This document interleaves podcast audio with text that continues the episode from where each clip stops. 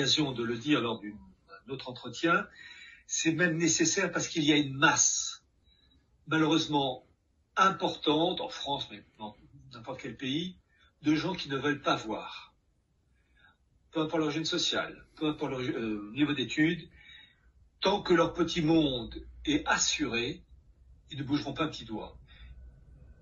Ces gens-là euh, nous insultent, euh, nous traitent de tous les noms, de fascistes, de nazis, euh, enfin bref, on a, on a beau leur apporter des preuves, ils nous rejettent.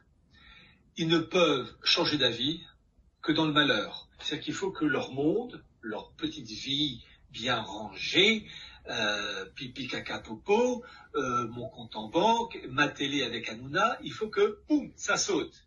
On bouffe quoi? Eh ben, ça va être régime d'achot, longtemps, longtemps, longtemps. Et là, il y a ceux qui accepteront de se révolter, puis ceux qui se laisseront crever. Et je vais vous dire aussi une chose,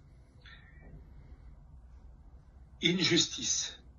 Je, euh, la justice doit s'appliquer à des gens qui représentent une masse qui refuse de se révolter face à la situation actuelle et en raison de ce caractère amorphe permettent à nos, ennemis de se développer. S'il y avait vraiment une masse, une masse critique de personnes à se révolter, nos ennemis ne pourraient pas, faire le dixième de ce qu'ils font. Si nos ennemis agissent à ce point-là, c'est qu'il y a une masse, une masse informe, euh, gluante, vissée sur leur siège devant leur télé, qui ne bouge pas.